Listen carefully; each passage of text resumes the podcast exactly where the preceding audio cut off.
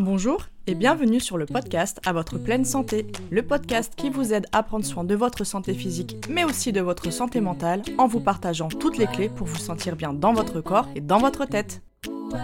Je m'appelle Marina, je suis naturopathe et conseillère en nutrition. Suite à des soucis de santé non résolus par la médecine classique, je me suis intéressée aux médecines traditionnelles et à l'approche globale des troubles de santé comme l'aspect psychologique et émotionnel.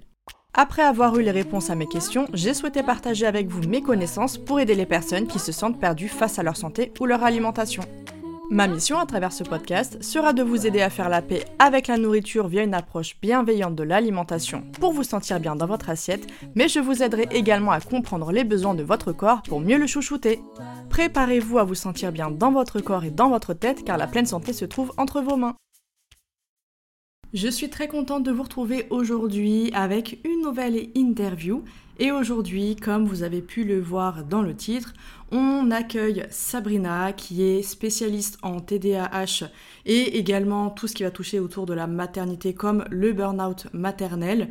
Donc c'est un sujet qui est passionnant et je pense qu'il va parler à beaucoup de personnes y compris si vous êtes sans enfant, ça peut peut-être aider des personnes de votre entourage, mais également si vous n'avez pas d'enfant spécialement avec un TDA ou un TDAH, le burn-out maternel c'est quelque chose qui peut toucher toutes les mamans. Donc euh, vraiment, je vous encourage vivement à l'écouter, à le partager aux mamans autour de vous pour, je l'espère, les aider à prendre soin de leur santé, de leur bien-être et de pouvoir vivre au mieux du coup leur maternité. Et comme d'habitude, n'hésitez pas à me dire si l'épisode vous a plu, que ce soit sur Spotify, Apple Podcasts, YouTube. Comme d'habitude, vous choisissez la plateforme de votre choix. Moi, l'essentiel, c'est de pouvoir lire vos retours qui me font d'ailleurs toujours très chaud au cœur. Donc merci infiniment aux personnes qui prennent le temps de le faire et qui m'aident ainsi à soutenir mon travail. Donc encore merci. Et puis bah quant à moi, je vous laisse avec l'épisode du jour et je vous souhaite une très belle écoute.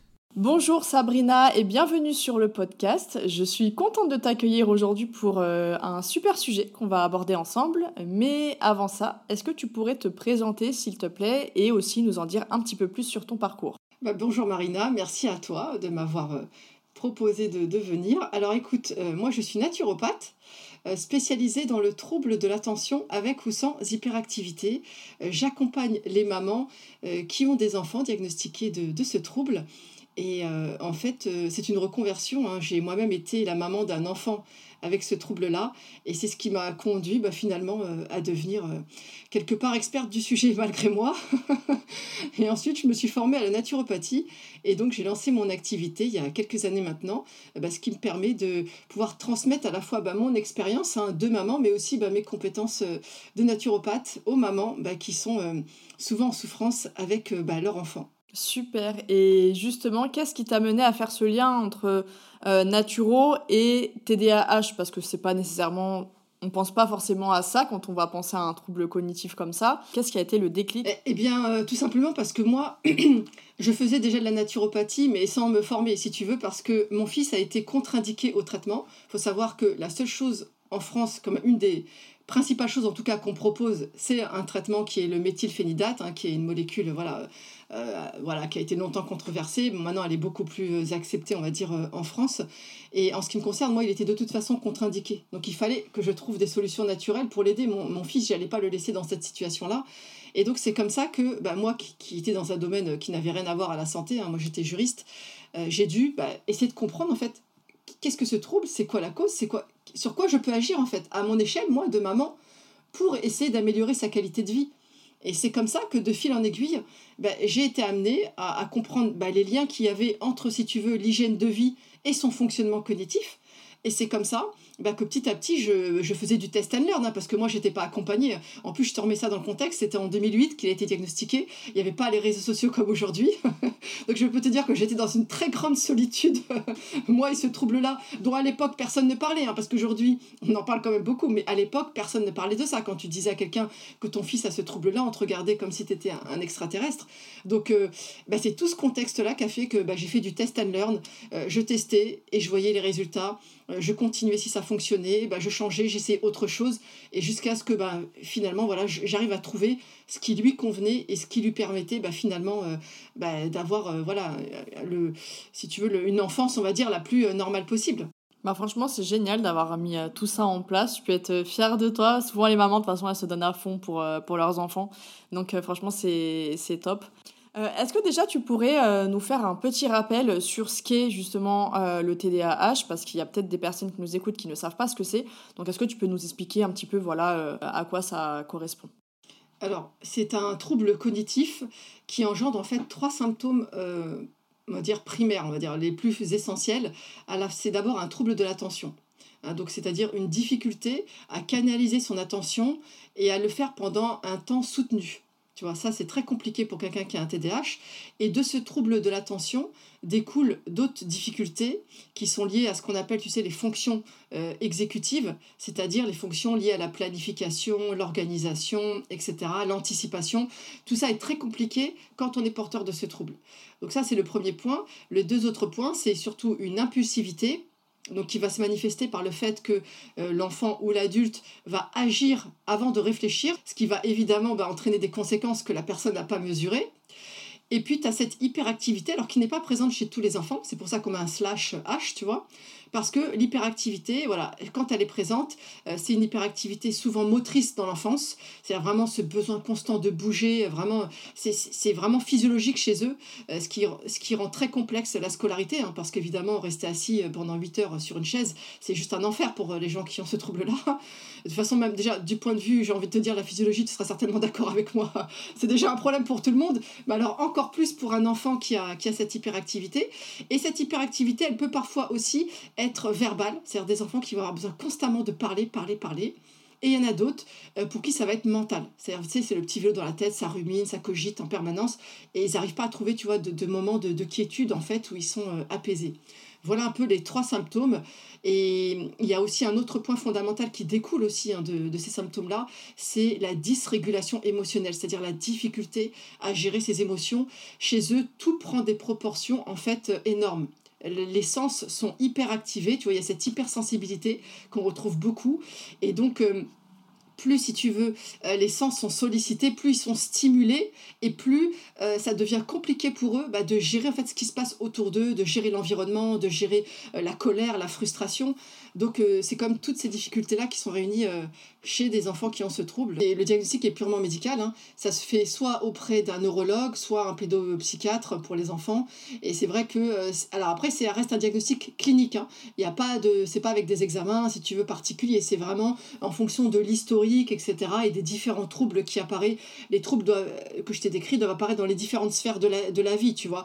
Euh, puisque, en fin de compte, euh, la manière dont ils sont, voilà, ça peut altérer les relations aussi sociales, les relations aussi familiales, intrafamiliales il euh, y, a plein de choses en fait hein, qui, vont tourner autour de, toutes les sphères finalement de la vie de l'enfant. Et donc oui, c'est un diagnostic clinique hein, qui se fait euh, effectivement en milieu médical. Il y a aussi des services spécialisés dans certains hôpitaux.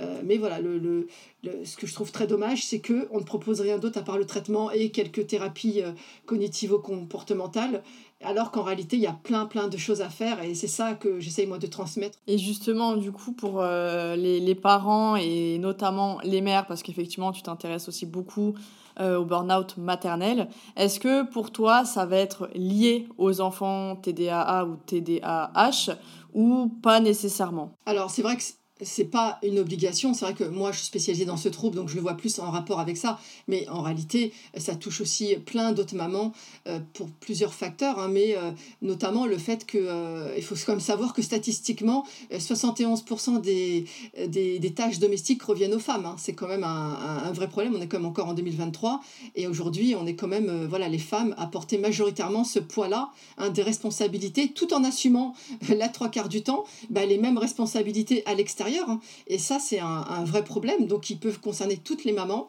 Mais alors, a fortiori, quand tu as un enfant différent. Hein. Alors, ce que je dis, moi, parce que je m'intéresse à ces enfants-là, mais ce serait valable pour les enfants qui ont n'importe quelle différence, hein, qu'elle soit cognitive ou, même physique, tu vois. Mais euh, moi, tu sais, j'ai appelé les mamans qui ont un enfant TDAH, je les appelle les mamans de haut niveau. J'avais fait une publication sur ce sujet-là qui avait réagi. En tout cas, les mamans étaient contentes, ça leur parlait. Parce que, euh, à l'image de, tu vois, d'un sportif euh, de, de, la semaine, on va dire, ou du dimanche, euh, comme toi et moi, ou comme d'autres personnes, tu vois, un sportif de haut niveau, il a un stress et il a une répercussion du sport qu'il effectue sur son corps physique et sur son corps, on va dire, émotionnel et psychique, qui qui n'a rien à voir, en fait, qui est hyper intense, tu vois. Et ben, c'est la même chose entre une maman, on va dire, qui a un enfant, entre guillemets, qui rentre dans la norme, dans ce qu'on attend d'un enfant et un enfant qui a ce trouble cognitif parce que son fonctionnement est tellement différent qu'il vient perturber cette norme si tu veux et qui va venir gêner le système au final et que bah, finalement euh, voilà très peu de choses seront mises en place bah, pour l'accepter comme il est. Donc la charge de ces mamans là elle est juste énormissime. C'est une charge qui dure 7 jours sur 7 24 heures sur 24 elles n'ont jamais de répit. Et surtout elles sont totalement incomprises et pas aidées et ça, c'est vraiment quelque chose qui me révolte parce que je suis passée par tout ça. J'ai moi-même fait un burn-out maternel. Hein. et, et, je, trouve que euh, vraiment, c'est c'est terrible ce qui se passe pour ces mamans qui concernent quand même 5% des enfants. Donc, euh, on estime qu'il y a à peu près un enfant par classe qui est concerné. Donc, si tu vois, à l'échelle de, de, toutes les écoles qui existent, ça fait quand même beaucoup de mamans qui sont concernées par cette difficulté-là. Alors, sans compter les mamans qui ont des enfants avec des troubles du spectre autistique, hein, c'est souvent aussi une thématique que, que je rencontre qui se croise tu as beaucoup d'enfants TDAH qui ont à la fois un TSA et des enfants TSA qui ont aussi euh, un petit peu de, de, TDAH aussi. Et donc, euh, ben, pour ces mamans-là, c'est vraiment un challenge quotidien qui est, qui est surhumain, en fait, j'ai envie de te dire. C'est une mission euh, surhumaine. Bah, ça, j'imagine bien, parce que déjà, je pense, le simple fait d'être maman, ça doit être déjà très énergivore. Mais quand tu rajoutes en plus, effectivement, une différence, quelle qu'elle soit, et qui peut s'avérer être un peu plus compliquée à, à, vivre, en fait, et à gérer au quotidien, que lorsqu'on est face à un enfant qui, on va dire, euh, bon, j'aime pas trop le mot, mais tu vois, dans la normalité, on va dire, euh, qui est le plus répandu en tout cas, c'est vrai que c'est compliqué d'entendre qu'aujourd'hui, tu as des mamans qui, qui, sont dans des situations, au final, à s'épuiser euh, parce qu'il n'y a pas d'aide, comme tu l'as dit à côté, et que euh, aujourd'hui, euh, de manière générale, de toute façon, les femmes ont effectivement une charge mentale, ça je le dis régulièrement, mais qui est juste énormissime parce que encore l'époque où, admettons, les femmes ne travaillaient pas, elles étaient donc tout le temps à la maison, elles pouvaient s'occuper des enfants et tout, et effectivement, c'était le, on va dire les, pères souvent qui ramenaient de quoi vivre. Mais euh, aujourd'hui, la société dans laquelle on vit fait que pour la très grande majorité, un salaire est très loin de suffire. Il en faut au moins deux. Donc la mère ou la femme travaille également. Et on se retrouve, euh, du coup, les femmes avec bah, ça à gérer, plus en général, comme tu l'as dit, toute la partie du foyer. Et donc, que ce soit avec ou sans enfant, mais effectivement, il y a toute cette partie-là à gérer c'est juste euh, pas vivable quoi. Enfin c'est on n'est pas on n'est pas fait pour euh, supporter autant. Donc euh, donc oui je, je, comprends que ça puisse mener beaucoup de femmes au burn-out maternel. Mais justement est-ce que tu peux nous parler un petit peu des, des symptômes de ce burn-out spécifique pour voilà en savoir un petit peu plus et que les personnes peut-être peuvent se reconnaître ou reconnaître quelqu'un dans leur entourage qui potentiellement pourrait être à ce stade quoi alors tu as notamment la fatigue chronique, qui est le, la première chose qui est vraiment la plus visible, on va dire. C'est les femmes te décrivent, tu vois, un état de fatigue intense, mais qui se répète constamment en fait. Hein. C'est une fatigue qui, tous les jours, qui est là, qui est présente et qui rend le quotidien d'autant plus en fait difficile, hein, puisque bah, euh, plus tu te fatigues, plus tu t'épuises, moins tu as les ressources pour faire face. Hein. Et le problème, c'est que les défis, eux, par contre, euh, ils diminuent pas en intensité, tout la, la complexité.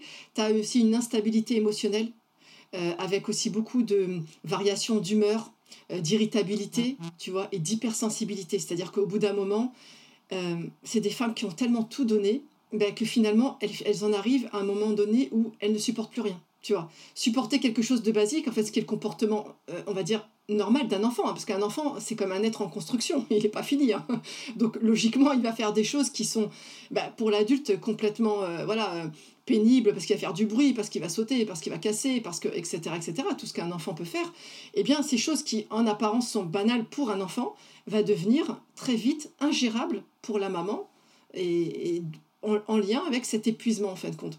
Après, tu as aussi les douleurs, bien sûr, ça va manifester par les douleurs au niveau dorsal, au niveau bah, des cervicales, euh, tu vois, une difficulté aussi au niveau des troubles du sommeil. Hein, ça va être des mamans qui, en fait, vont cogiter H24, hein, parce que comme toute la journée, bah, elles sont confrontées à des critiques, à des retours négatifs de l'école, de l'environnement, de, de la famille, parfois euh, des proches qui ne comprennent pas la situation, parce que bah, ils ne sont pas confrontés eux-mêmes, eh bien, bah, le, dans la tête, ça tourne sans, arrêt. De toute façon, la qualité, j'ai envie de te dire, ton sommeil, elle est comme à l'image de la qualité de ta journée. Hein. C'est clair que plus tu as, une journée euh, voilà, complexe, plus ça va être difficile de trouver quand même euh, un sommeil reposant. Hein. Donc pour ces femmes-là, bah, forcément, bah, elles vont mal dormir. Et donc, qui dit qu'elles vont mal dormir, bah, rebelote le lendemain une fatigue supplémentaire. Tu vois un petit peu la, spirale. Après, tu as aussi euh, la perte totale de plaisir. C'est-à-dire qu'elles sont dans un mode mécanique. Quoi. C'est, euh, je me réveille, j'emmène les enfants déjeuner, je les emmène à l'école, je les recherche, mais vraiment dans un mode vraiment automatique. Vraiment, tu es en pilotage automatique. Il n'y a aucun plaisir dans tout ça. Il, ça, ça. Ça rend même la relation en fait bah, délétère, en fait, hein, parce que l'enfant, il ressent, si tu veux, ce, ce, cette, cette distance émotionnelle hein, que va mettre la maman au bout d'un moment. Et puis, tu vas avoir aussi cette perte de contrôle de soi avec voilà, bah, des claques qui vont partir. C'est, assez tabou, mais c'est une réalité. Hein, que bah, quand tu es épuisé, forcément, bah, tu vas avoir la main plus leste parce que juste, tu n'as plus les ressources en fait pour faire face. Et donc, euh, tu vois, ça fait comme un, une panoplie de, de symptômes qui rend comme le quotidien hyper complexe, sans compter que euh, il y en a certaines femmes vont aller même vers des addictions parce que tellement que le quotidien est devenu un enfer pour elles. Et d'autres, ça va être bah, tu vois, des compulsions alimentaires, par exemple, qui vont se jeter sur la nourriture sucrée une fois que les enfants sont couchés, tu vois, pour, euh, bah, quelque part voilà, euh, récupérer de tout ce stress qu'elles ont accumulé tout au long de la journée et qui est juste euh, monumental. quoi. Voilà un petit peu, on va dire, le tableau. ouais. C'est lourd, hein ah bah ça oui, c'est c'est vrai qu'il y a des points communs au burn-out classique qui pourraient toucher tout le monde, mais effectivement pour en avoir eu des fois la limite dans mon entourage concernant le burn-out maternel. C'est vrai que il euh, y en a qui. Alors, c'est pas qu'elles qu regrettaient hein, d'avoir eu des enfants, mais qu'elles euh, en venaient à un stade où vraiment elles ne supportaient plus du tout leur enfant, quoi. Vraiment. Euh, c'était et elles s'en voulaient parce que du coup il y avait une grosse culpabilité par rapport à ça mais elles étaient tellement épuisées elles en avaient tellement marre elles en pouvaient plus en fait elles se sentaient vraiment complètement démunies et du coup, c'est vrai que ça doit être très très compliqué parce qu'effectivement, il y a ce côté de culpabilité. Et, euh, et tu disais tout à l'heure, euh, effectivement, c'est malheureusement, euh, c'est vrai que c'est tabou. On va pas recommander évidemment de, de taper un enfant, c'est évident. mais du coup, forcément, entre la, la, raison et des fois, quand c'est juste les, les, nerfs qui sont à bout et qui parlent, bah, c'est difficile d'être raisonnable. Et ça renvoie d'ailleurs aussi à, ce, à cette histoire de, du, du bébé secoué, où au final, euh, c'est tout le temps les mamans qui sont épuisées, en fait, qui sont épuisées. Et d'où c'est pour ça qu'on dit souvent, bah, laissez-le pleurer, sortez de la chambre. Euh, mais vraiment et, vraiment que ça redescende pour éviter ça mais c'est dire que des fois en fait c'est juste que en fait c'est les nerfs qui sont ça y est c'est il y a plus rien d'autre que les nerfs on est sur les nerfs donc, euh, ouais, excuse-moi, et c'est vrai, tu abordes un sujet important, tu parlais de la culpabilité, mais il faut savoir que ça ronge les mamans, ça les ronge littéralement. Et plus elles se sentent coupables, tu vois, et plus, en fait, elles vivent leur rôle de mère comme un échec, mm. tu vois. Et elles te le disent, hein, moi, elles me le disent en consultation, tu vois. Ben, en fait, je suis pas capable d'être une bonne mère. En réalité, c'est pas vrai, c'est juste que bah, elle est arrivée à un stade d'épuisement qui fait que, mais n'importe qui, finalement, dans sa situation, aurait abouti au même résultat, tu vois. Mais c'est juste que euh, c'est ce, poids de la culpabilité, il est énorme et c'est vrai qu'il n'est pas suffisamment partagé avec les conjoints parce que tu vois, même quand tu vas à l'école, quand tu regardes à 16h30 qui vient chercher les enfants, c'est quand même 80% c'est quand même les mamans, tu vois. Donc c'est quand même les mamans qui vont se prendre de front si tu veux, tous les retours négatifs, cette violence institutionnelle, hein, parce que l'école est très violente avec les mamans qui ont un enfant TDAH, il hein, faut, le savoir. Après, bien sûr, il y a toujours des cas particuliers, heureusement. Euh, L'idée, c'est pas de faire une généralité, mais c'est comme la majorité des cas que je rencontre, et c'est celui aussi auquel j'ai été moi-même confrontée. On m'a fait quand même les, pires prédictions apocalyptiques concernant mon fils. Hein.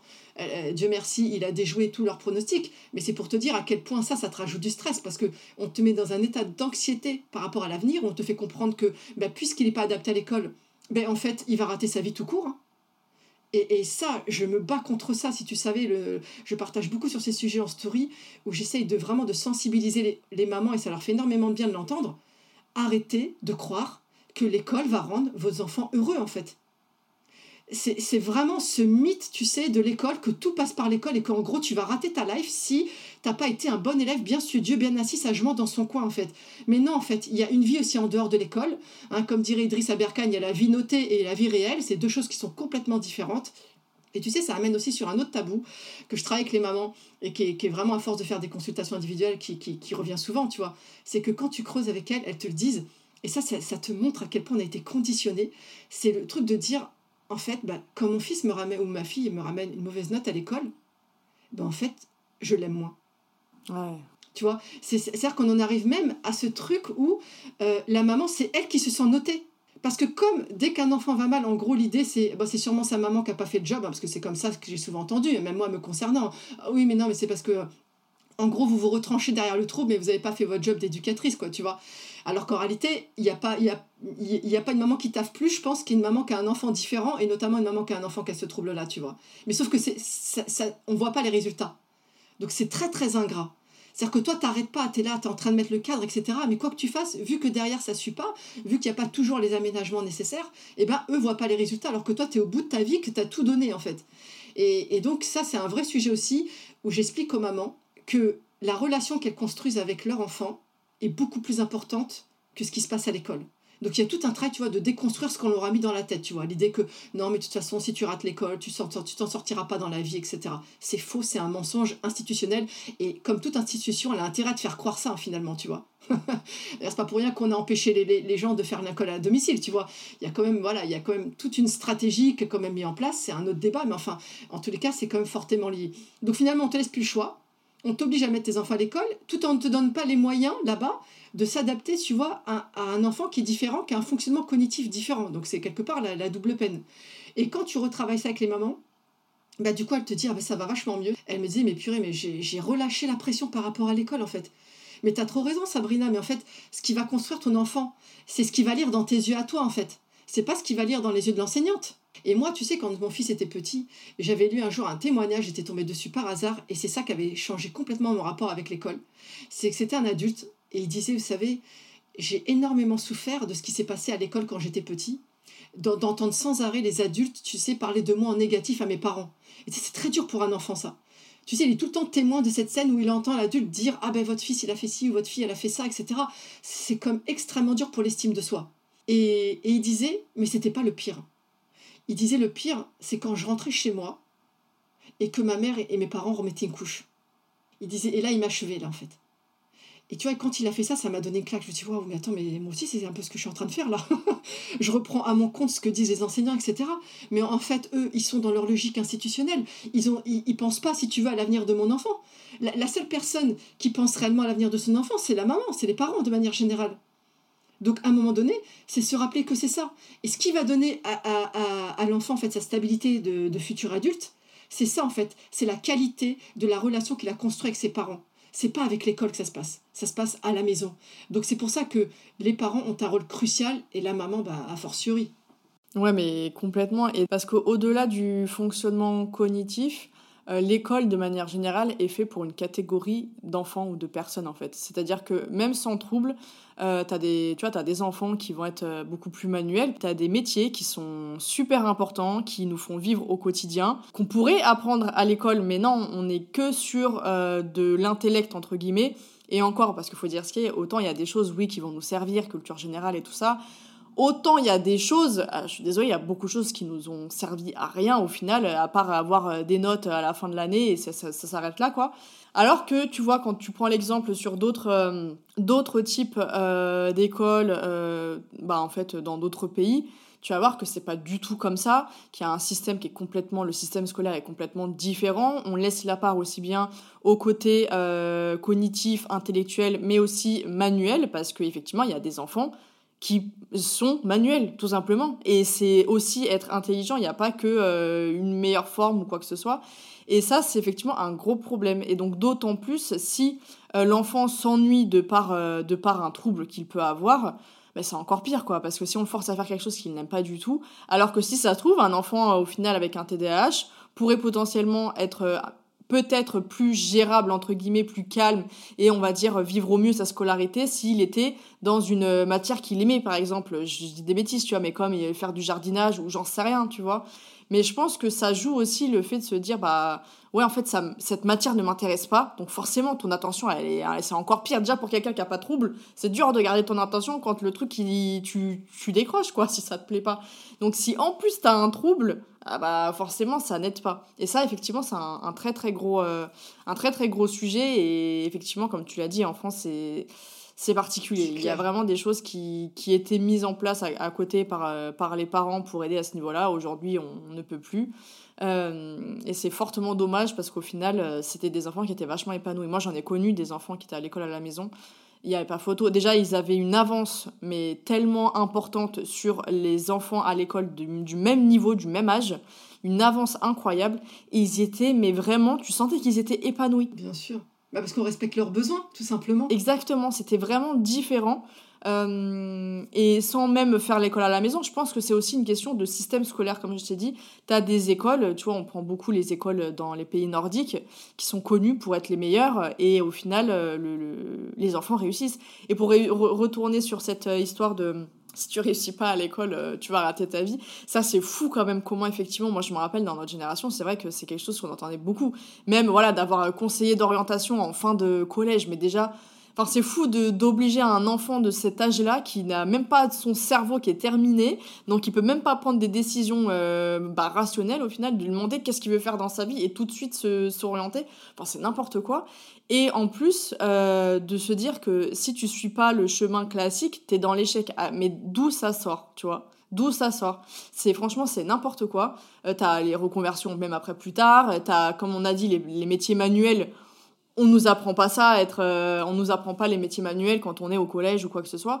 Et donc euh, c'est c'est très problématique. Alors que comme tu l'as dit, et je pense que c'est la clé, je pense pour tout euh, enfant et donc après tout adulte, c'est que si chez lui il a un bon environnement où il est mis en avant, il est mis en valeur, euh, on reconnaît ses qualités, même si c'est des qualités qui n'ont rien à voir avec l'école, mais qui ont d'autres qualités, d'autres compétences, cultiver ses compétences effectivement, euh, lui montrer voilà que quoi qu'il arrive on a confiance en lui et qu'on l'estime, et ben ça c'est les meilleures choses à apporter à un enfant, effectivement, plutôt que bah, quelqu'un qui va se faire descendre à chaque fois et à l'école et à la maison si t'as pas d'estime de toi, après pour te construire dans la vie, c'est compliqué. Sauf que pour euh, réussir dans la vie, je pense que la base, c'est justement l'estime de soi et la confiance en soi. C'est clairement ça. Après, le reste, ça s'apprend. Le reste, c'est des compétences, des trucs. Ça s'apprend avec le temps. Mais si tu as confiance en toi et que tu t'estimes, tu dis, mais je sais que je peux le faire. Je peux le faire.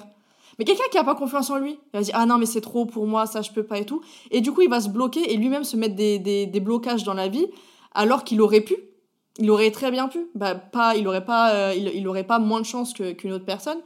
Donc, euh, tu as complètement raison et c'est vrai que c'est important de rappeler le, euh, l'importance. Et du coup, cette fois, effectivement, pour remettre les choses bien en équilibre, c'est que les deux parents ont ce rôle-là. C'est pas juste la maman qui doit avoir toute cette charge supplémentaire mais effectivement que les deux parents montrent effectivement plus de, de, de, valeur et tout ça à leur enfant, quand bien même ils ne répondent pas euh, on va dire, sans trouble ou quoi, mais qui ne répondent pas tout simplement aux critères, aux normes euh, de la société occidentale actuelle, en fait.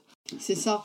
Et tu sais, j'ai consacré un module entier, justement, dans mon accompagnement de groupe à ça, euh, au fait de valoriser l'enfant, de le mettre en valeur, justement, de changer son regard sur sa singularité, parce que l'école, si tu veux, c'est là où c'est profondément injuste, va pointer exactement tout ce qui va pas chez lui, parce qu'en fait, l'école, ce qu'elle attend de lui, c'est exactement ce qu'il peut pas fournir alors qu'à côté de ça, il a des compétences extraordinaires, mais qui n'intéressent absolument pas l'école. Tu vois, par exemple, à l'école, on attend de toi, en gros, bah, que tu sois sagement assis, que tu sois soumis, que tu tais, que tu prends la parole que si on t'autorise à la prendre, etc., etc. Alors que eux, justement, bah, c'est tout le contraire. C'est des enfants extrêmement vivants, on va, on va dire, tu vois, qui ont besoin de bouger, qui ont besoin de s'exprimer, etc. Et donc, on va pointer uniquement ce qui ne va pas. Alors que, par exemple, il y a des études qui ont montré quelles sont les forces des enfants TDAH, et ils ont des forces extraordinaires. Par exemple, tu, parlais du fait qu'ils s'ennuient en classe, et du fait que dans certaines matières, justement, que ce soit manuel ou autre, ils peuvent s'éclater. Et bien, exactement, parce qu'en fait, ils ont une sorte de, on pourrait appeler ça un super pouvoir, ce qu'on appelle l'hyperfocus.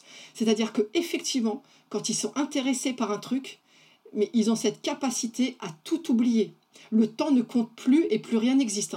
Et moi, j'ai été diagnostiquée TDAH cette année. J'ai enfin compris ce délire où, à un moment donné, il y a certaines choses que j'ai fait où je suis tellement dedans que plus rien n'existe. Alors, tu sais, sur le coup, tu t'en rends pas compte, mais tu t'en rends compte, c'est quand tu termines l'activité. C'est que d'un seul coup, tu, reviens, tu as l'impression de revenir sur Terre, et tu dis, ah, mais au fait, mais, euh, ils sont où les autres? Et, Tu sais, par exemple, tu es avec des gens, puis tu es parti dans un autre truc, tu es sur ton téléphone ou sur autre chose, et quand tu reviens, tu sais plus ce qui s'est passé entre le moment où tu as, laissé la situation, on va dire, normale, et le moment où tu t'es rentré dans cet hyper-focus-là, tu vois. Et ça, alors ça te donne une force extraordinaire parce que les enfants, quand ils sont hyper focus dans un domaine, ils deviennent excellents dans leur domaine mais vraiment, c'est-à-dire que c'est pas des enfants qui sont qui vont être médiocres dans ce domaine-là, tu vois. Ils vont être vraiment, ils vont exceller au-delà de ce tu ce qui est attendu. Et moi, par exemple, je l'ai vu avec mon fils. Euh, tu vois, avec mon fils, on me disait toujours que euh, il s'en sortira pas, qu'il n'était pas suffisamment autonome, etc., euh, etc. tu vois, à 19 ans, il a trouvé son CDI, dans la foulée, il a passé son permis et il a pris son appart. pour quelqu'un qui n'était pas autonome, je trouve qu'il s'est quand même plutôt bien démerdé. moi, j'aimerais bien les retrouver, ces gens-là. C'est ça qui est dommage, je sais qui est frustrant, c'est que tu as envie de retourner voir ces gens, tu sais, qui t'ont mis des jugements comme ça, qui t'ont mis des sanctions définitives, euh, tu vois, des condamnations définitives comme ça, et qui finalement se sont avérées, mais totalement faux. Et donc, mon fils, il a trouvé enfin ce qu'il voulait, enfin, ce qu'il ce qu'il faisait kiffer. Il travaille dans la sécurité et il adore ça. Et parce que du coup, il y a un de ses talents qui s'est révélé moi que j'avais quand même observé, mais j'avais pas vu que c'était à ce point-là. C'est maintenant qu'il est dans son job, c'est le plus jeune de son équipe et c'est lui qui a les meilleurs résultats parce que justement, il kiffe tellement ce qu'il fait, il a un talent d'observateur qui est hors norme. À aucun moment, un prof ne l'a vu. D'accord? On passe quand même, je sais pas, il a été jusqu'au lycée, 16-17 euh, ans à l'école. Comment se fait-il que personne n'a su qu'il avait ce talent-là, tu vois, c'est quand même extraordinaire, tu te rends compte la pauvreté finalement de la capacité d'observation de, du système, quoi.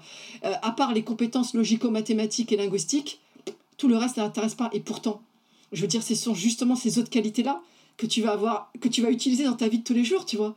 Et ce sont des enfants hyper intelligents, hyper malins, hyper drôles aussi, hyper original. C'est vraiment des enfants que tu vas retrouver vraiment dans des domaines artistiques, euh, ou alors des sportifs de haut niveau, dans, dans le cinéma, dans, enfin, tu vois, des domaines un peu justement exceptionnels entre guillemets. Tu vois, mais comme l'école est quand même surtout là pour fournir de la main-d'œuvre, tu parlais de, du conseiller orientation qui te demande à 13 ans ce que tu veux faire. Attends, mais quelle escroquerie ce truc. Tu te connais même pas. Comment tu peux faire un choix de savoir ce que tu vas faire de ta vie à un moment où tu n'as même pas fait connaissance encore avec toi-même? Tu vois l'aberration un peu du système. C'est là que tu comprends que ça sert juste voilà, à placer des gens au bon endroit, là où le système en a besoin, en fait, tout simplement. Ça sert pas à ce que les gens soient épanouis.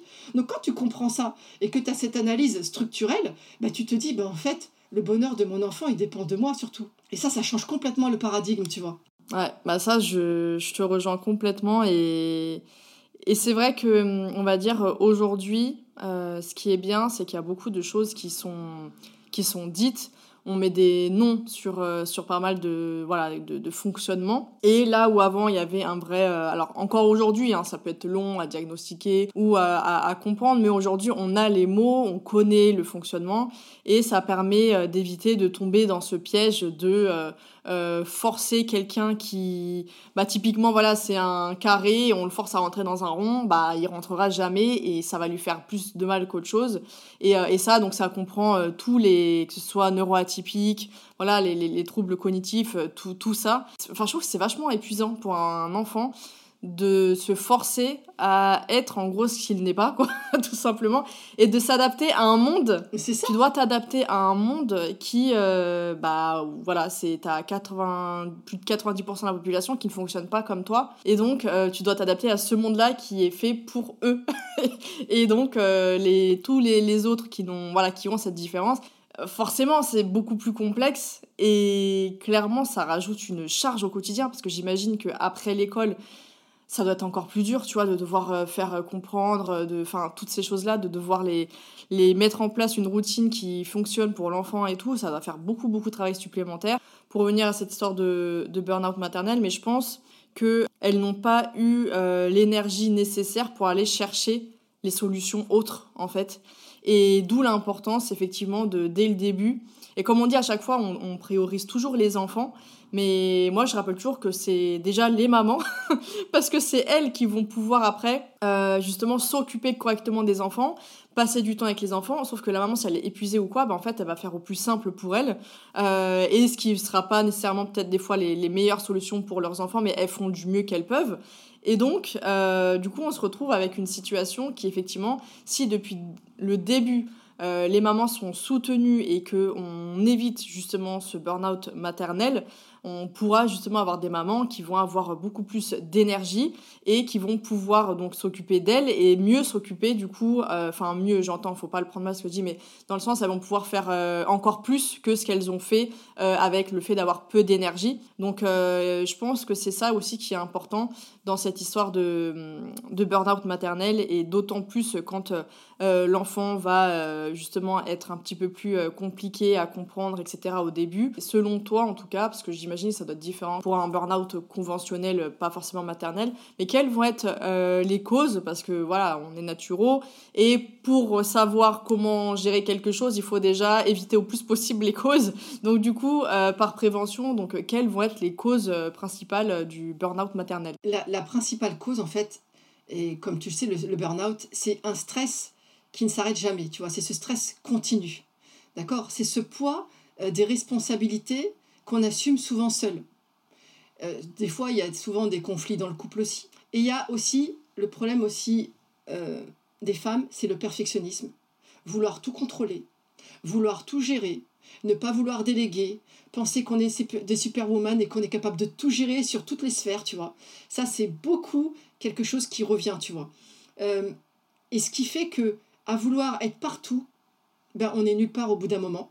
Et dans cette quête, en fait, de vouloir bien faire, parce que tout part d'une bonne idée, c'est je veux le meilleur pour ma famille, et finalement, en voulant faire le meilleur, je vais m'autodétruire. Parce que c'est de l'autodestruction. Hein. C'est-à-dire qu'au bout d'un moment, elle n'existe plus. Elle n'existe plus, elle ne répond plus du tout à ses besoins personnels, elle passe son temps à répondre aux besoins des autres. Et justement, bah, quand tu n'as plus toi-même les ressources, tu peux pas donner ce que tu n'as pas, en fait, tout simplement. C'est que pour donner du temps de qualité à quelqu'un, que ce soit tes enfants, ton conjoint, n'importe qui, la principale chose d'abord, c'est de donner du temps de qualité à toi-même. Parce que tu es un être humain et que tu as besoin de ressourcer, tu as besoin de temps de calme, tu as besoin de temps de répit, tu as besoin de temps où tu ne fais rien. D'accord? Ce sont des femmes qui sont tout le temps dans le faire, faire, faire, faire, faire. Quand, tu quand elles te décrivent leur journée, c'est je passe d'une action à l'autre du matin jusqu'au coucher. En fait, c'est quand que tu es juste du verbe être. Quand est-ce que tu reviens à ton être? Et en fait, c'est ça, c'est que tu vois que ce côté euh, injonction sociétale, tu vois, de productivité, il nous affecte jusque dans notre vie privée. Et donc, elle ne s'autorise pas. Et je me souviens même d'une anecdote où une femme que j'avais accompagnée, à qui j'avais dit repose-toi. Et à un moment donné, on avait planifié sa sieste, je me souviens très bien. Et, la première fois où elle a voulu le faire, elle me dit j'ai commencé à, baisser le store, tu sais, pour mettre euh, de, l'ombre dans la, dans la chambre, etc., à m'endormir. Et elle me dit quoi? Elle me dit mon mari qui était au travail est rentré plus tôt il est rentré, il a ouvert la chambre, et la porte de la chambre, et il a dit Mais qu'est-ce que tu fais à dormir à ce heure-là Elle me dit C'est dingue, c'est la première fois que je faisais une sieste. et il a trouvé le moyen, tu sais, de me faire sentir coupable de l'avoir fait. Alors qu'elle a quand même quatre, enfants, quand même, hein, tous d'âge rapproché. Hein. Donc c'est quand même extraordinaire ce truc-là, de se sentir pas autorisé, en fait, bah, à répondre à ses besoins, en fait. Je suis fatiguée, je suis pas une machine, donc j'ai le droit de me reposer. Et donc ça, c'est ça, c'est de s'autoriser à être un être humain, en fait, tout simplement. Tout revient au bien-être de la maman, parce que c'est la base. Tu pourras pas, tu pourras pas, la charge, elle est énorme. Tu pourras pas si tu prends pas soin de toi. Et c'est pour ça que je répète tout le temps, maman, que le bien-être de ton enfant, il est attaché à ton bien-être à toi. Oh bah oui, ils ressentent, euh, ils ressentent tout. Et en fait, euh, j'imagine, après, dis-moi s'il y a d'autres euh, choses, mais pour prévenir justement ce burn-out maternel, je pense que déjà, peut-être une des clés, c'est d'apprendre ou d'accepter de se faire aider et de déléguer quand c'est possible. J'imagine, en tout cas, parce que je pense que c'est la base quand tu as toute la responsabilité sur ton dos bah, de partager cette responsabilité-là et d'utiliser ce temps euh, de gagner pour, euh, bah, pour toi, pour te reposer, prendre soin de toi. Donc euh, voilà, je sais pas si tu as d'autres conseils justement pour, pour prévenir comme ça le burn-out maternel. Oui, ce serait ça. Déjà, c'est de prendre conscience de ce qu'on vient de dire. Parce que déjà, quand on a conscience, c'est déjà très important. Tu vois, il y a beaucoup de mamans qui me l'ont dit dans mon coaching de groupe, tu vois, qui m'ont dit Ah, Sabrina, on n'avait pas mesuré à quel point on était épuisé et à quel point justement ça ne nous permettait pas d'agir correctement avec nos enfants. Donc déjà c'est d'en prendre conscience. Une fois que tu as conscience que ton bien-être, c'est la priorité, et eh bien après, l'idée c'est de prioriser ce bien-être, c'est-à-dire de le planifier avant ta to-do list. Normalement, notre vie, on devrait l'organiser autour de notre bien-être et pas le contraire. D'accord? Parce que c'est nous humains qui sommes fragiles, tu vois. Donc c'est nous qui devons, c'est le reste qui doit s'adapter à nous et pas, et, pas, et pas le contraire. Et nous on fait le contraire. C'est le vivant qui s'adapte bah, au système. Bah non, en fait, c'est le système qui doit s'adapter au vivant. Donc c'est ça. Et moi, je leur apprends à faire ça, tu vois. On fait tout un travail, etc. Et du coup, bah, petit à petit, elles commencent à planifier leur bien Voilà, ben là, je me réserve un créneau, ben je m'accorde, je vais prendre l'air, je vais marcher 30 minutes, euh, ou je fais ma séance de yoga, ou bien je lis si j'aime lire. Quelque chose qui te fait du bien, en fait. Et, et tu te rends compte au bout d'un moment que quand tu parles avec elles, elles se sont tellement déconnectées de toute notion de plaisir, se sont vraiment devenues des machines que quand tu leur dis, voilà, si tu pouvais, là, si on te donne une journée, on te prend tes enfants, etc., qu'est-ce que tu aimerais faire en faire? Qu'est-ce qui te fait vibrer? Qu'est-ce qui te ferait kiffer? Ben, elles n'arrivent pas à savoir. Parce que ça fait tellement longtemps qu'elles ne se sont pas posé la question qu'elles savent même plus ce qui leur fait du bien. Donc il y a tout un travail de se reconnecter à ses sens, de se reconnecter à ses envies. Oui, en fait, j'étais un être humain avant d'avoir mes enfants, ben, je suis toujours un être humain et j'ai des besoins. Il faut que j'y réponde.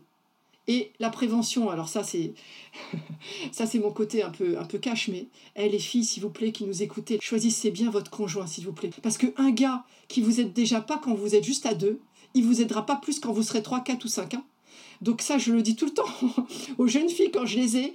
Je leur dis par pitié, euh, il y a des critères qui sont quand même essentiels pour vivre à deux pendant longtemps quand même. Et le fait d'avoir un conjoint qui sera un coéquipier, c'est quand même une clé fondamentale. Et ça, je trouve que la prévention, elle commence là en fait, elle commence déjà dans le choix du conjoint. Et si je remonte encore plus loin, je te dirais que moi, en tant que maman de deux garçons, tu vois, qui ont 18 et 20 ans, euh, ça commence aussi déjà par l'éducation des garçons. En tout cas, moi, j'ai bon espoir que les choses changent dans les futures générations. Parce que je trouve déjà que. Bon, après, il y aura toujours des exceptions, c'est sûr. Mais je sais pas, toi, ce que t'en penses, mais justement, je trouve que la génération, là, autour de l'âge de, de, tes fils, tu vois, et notamment, ouais, dans, dans la vingtaine, j'ai l'impression, après, peut-être que je me trompe, mais j'ai l'impression qu'il y a plus ce côté du respect de la femme, euh, de vraiment euh, ce, cette question de d'équité et tout. Euh, plus que à ma génération, ou je sais pas toi d'être quelle génération, il y aura toujours ceux qui vont avoir des mauvais comportements, ça je pense que ça n'arrêtera jamais. Mais en tout cas, on va dire la plupart du temps, il y aura, il y aura la maman qui va éduquer. Elle va petit à petit justement aller vers ce, cette éducation qui est plus respectueuse. Et effectivement, ça pourra aider les futures, les futures femmes. je, je l'espère en tout cas. J'espère fortement mais ouais, les choses bougent un petit peu. Il faut que nous, les femmes, on l'exige en tout cas. Ça devrait même plus être une option. Et c'est logique en fait. Un, couple, c'est ça en fait. C'est une équipe. C'est une équipe, c'est pas de la colocation en fait. C'est pas de la colocation. La colocation, c'est différent. C'est chacun fait sa vie euh, dans l'appart. Un couple, c'est différent. On partage les difficultés et les bons moments aussi. Mais voilà, il faut aussi que bah, tout le monde réponde présent. Mais ça passe aussi par ça. Plus justement, les couples iront bien et plus les enfants aussi grandiront mieux aussi, tu vois par rapport à ça. Parce qu'un enfant fera pas ce que tu lui diras, il fera ce qu'il a vu. Hein. Donc il y a ça aussi, c'est important, c'est que nos enfants nous modélisent. D'où on en revient euh, à la question du choix du conjoint dès le départ. Ouais, clairement, c'est oui, c'est sûr que c'est il faut bien choisir, ça c'est un c'est un fait, il faut savoir dans quoi dans quoi on s'embarque. Et euh, et du coup, il faut après même voilà de demander de l'aide, savoir euh, s'entourer. Parce qu'après voilà, tu as toujours des personnes avec des situations particulières où il n'y a pas la famille, il y a pas des fois comme je t'ai dit, il y a pas y a pas le conjoint ou quoi. Donc euh, conjoint conjointe. Et du coup, c'est assez compliqué. Mais de pas hésiter ouais quand même à se demander à demander de l'aide même si c'est une amie, même si c'est voilà un frère, une sœur ou quoi mais euh, parce que souvent, en tout cas, moi, c'est la vision que j'ai, c'est souvent à partir du moment, enfin, c'est pas la vision que j'ai, c'est la vision qu'on nous donne dans la société. Quand tu vas demander de l'aide, t'es quelqu'un de faible qui a échoué. C'est-à-dire que tu as échoué et donc du coup, c'est pour ça que tu demandes de l'aide.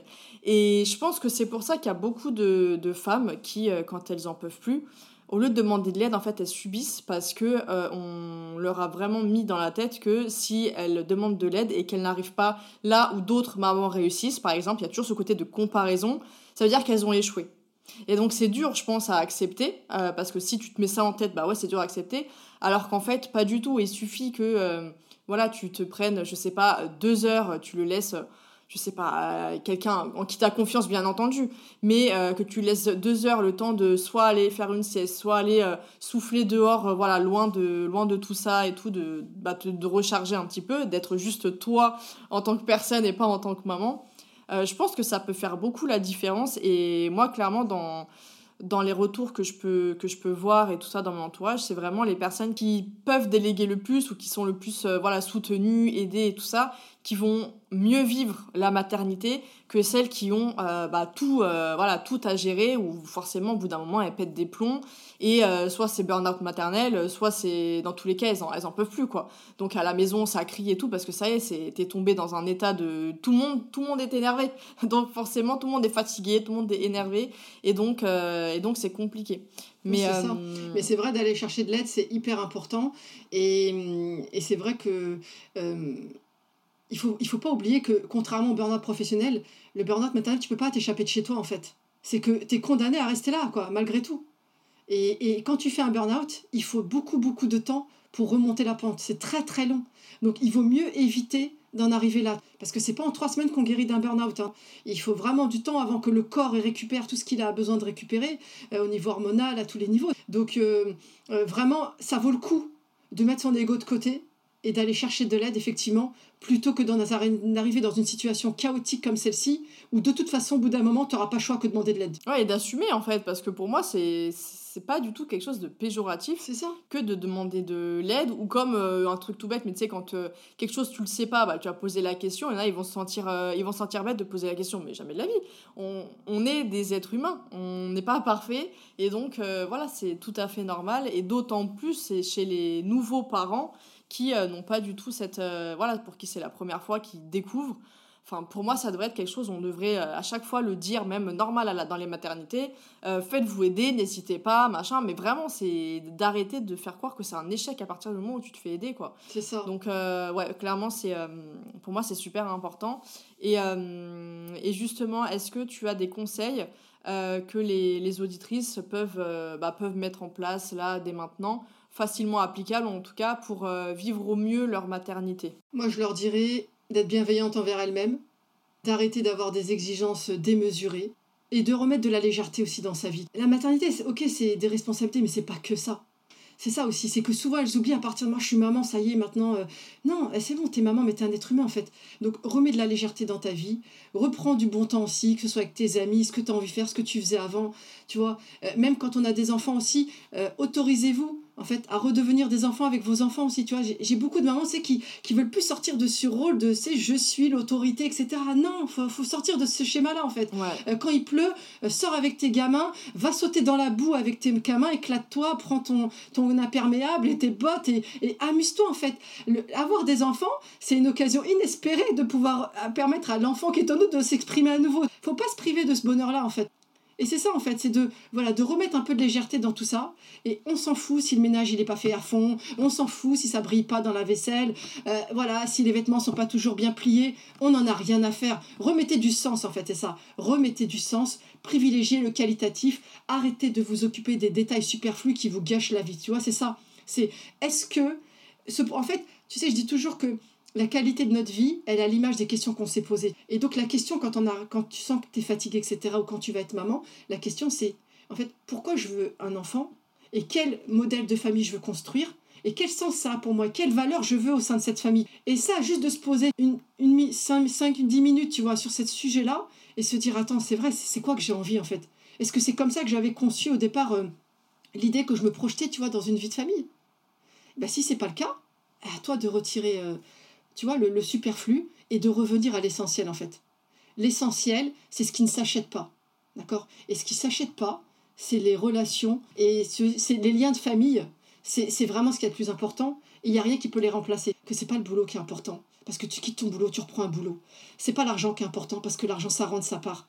Par contre, tes proches, ta famille, tes enfants, tes liens du sang, c'est ça qui est le plus, qui a le plus de valeur en réalité parce que ça, tu peux pas le remplacer. Donc vraiment, ne jamais oublier ça que c'est très précieux, hein, qu'il y a même des gens qui essayent d'avoir des enfants qu'on n'ont pas. Donc, qu'est-ce que ces personnes-là aient la valeur aussi d'avoir aussi des, des, enfants, tu vois, et qui vont grandir, que tu vas pouvoir voilà, éduquer dans l'amour, dans la bienveillance, et construire finalement euh, bah, des citoyens bien dans leur tête pour demain, tu vois, parce que le monde a besoin de lumière. Quand tu vois le monde comme il part en cacahuète, il a besoin de gens qui sont lumineux. Bah, c'est nous qui pouvons construire ça dans nos foyers. Mais ça doit partir de nous, parce que sinon on n'a pas de lumière, on ne peut pas transmettre la lumière qu'on n'a pas nous-mêmes. Ouais, bah franchement, c'est Très bien dit. Franchement, je pourrais pas dire mieux que ça.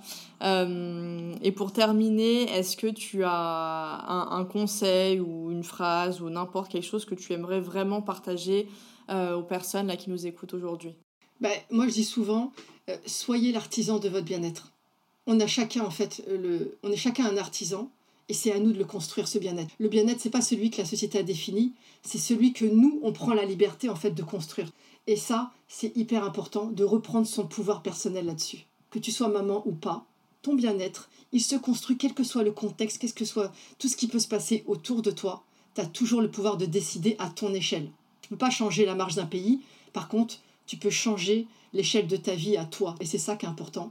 Prenez soin de vous, soyez l'artisan de votre bien-être. Voilà, c'est exactement la même comparaison qu'on pourrait faire, tu sais, entre l'industrie agroalimentaire hein, et le petit artisan à côté qui fait ses, je sais pas moi, son huile d'olive locale, ses petites confitures locales et tout. Tu vois très bien que entre ces deux, il y a un monde. Ben, c'est la même chose. C'est ça, c'est faites votre petit pot de confiture à vous et il, elle aura un goût délicieux et tout le monde en profitera. Ouais, bah c'est, très bien dit, c'est très très très beau. Une belle note de fin.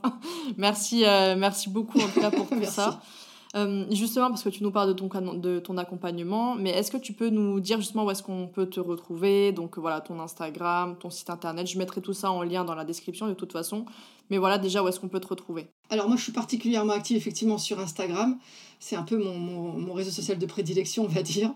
Euh, donc sur Instagram, je suis très active, on peut me contacter en privé. Euh, sinon, sur Google aussi, quand tu tapes Sab Hurt, euh, tu me trouves aussi et tu peux me, contacter aussi par le biais de mon, mon numéro de téléphone. Donc, je ne l'ai pas dit, mais pour les mamans aussi qui le souhaitent, j'ai écrit un livre numérique hein, que j'ai dédié à l'enfant TDAH avec tous les outils de la naturopathie bah, pour les enfants qui ont ce trouble-là, parce que ça n'existait pas. J'ai été dans le commerce et j'ai trouvé aucun livre qui était spécifique ben, justement à tout ce qui est hygiène de vie, comment on peut améliorer le trouble de l'enfant. Donc ça, c'est sur mon site internet, sabert.com. Et puis j'ai un accompagnement de groupe, donc où j'accompagne un groupe de 20 mamans pendant plusieurs mois. On va travailler vraiment sur tous les aspects, à la fois ben, le bien-être de la maman, le bien-être de l'enfant, avec tous les aspects de l'hygiène de vie. Et puis le côté relation éducative, comment améliorer les enfin, tu vois, la relation en que tu construis avec ton enfant parce qu'elle ne se construit pas de la même manière qu'un enfant lambda, on va dire. Et vraiment, c'est hyper intéressant quand tu as toutes ces clés-là mises ensemble. Bah vraiment, vraiment, moi je vois les, les femmes de mon, de mon groupe, elles, elles, se sentent revivre parce que déjà, bon, elles sont soutenues. On a un groupe WhatsApp où je suis hyper présente. Euh, on, a, on a une séance de coaching tous les 15 jours avec un module qui est délivré tous les 15 jours. On a fait aussi un live dédié au papa. Euh, j'ai toute une équipe aussi puisque j'ai fait intervenir bah, une coach sportive. On a fait une séance de sport avec les mamans en ligne. Euh, j'ai une, une experte en parentalité Marie qui est intervenue, qui était, c'était passionnant sur justement les, les rapports dans la fratrie, tu vois, comment tu fais quand au sein d'une fratrie, tu as un enfant qui est différent, parce que ça aussi c'est toute une gestion, tu vois. Et tu as aussi Tamar qui est une enseignante euh, extraordinaire, une femme passionnée, qui a eu beaucoup d'enfants TDAH dans ses classes. Et donc, il nous a partagé tous ses conseils pour comment bah, apaiser le moment des devoirs, tu vois, et sortir justement du conflit. Donc, c'était vraiment passionnant. Il y a toute une équipe. Et puis là, on va se rencontrer bah, pour mon événement présentiel.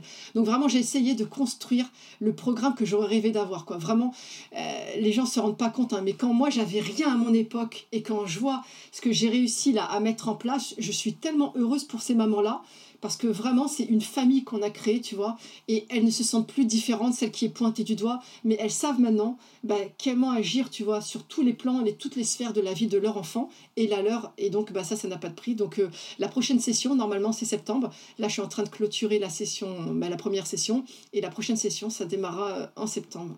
franchement, c'est génial, et, et c'est souvent comme ça, quand il manquait quelque chose, qu'on crée ce qu'on aurait voulu avoir. Moi, c'est pareil pour, euh, pour mes programmes. Et franchement, c'est un, je trouve c'est toujours bien d'utiliser son histoire et ses difficultés aussi pour en faire quelque chose de positif qui va aider du monde. Donc, euh, c'est ce que tu as fait euh, parfaitement. Donc, encore bravo, encore merci pour, pour ton intervention, pour tous tes conseils, pour toute ta sagesse. Et voilà, franchement, je te souhaite beaucoup de, de réussite là-dedans. Merci beaucoup à toi pour l'invitation. Avec grand plaisir.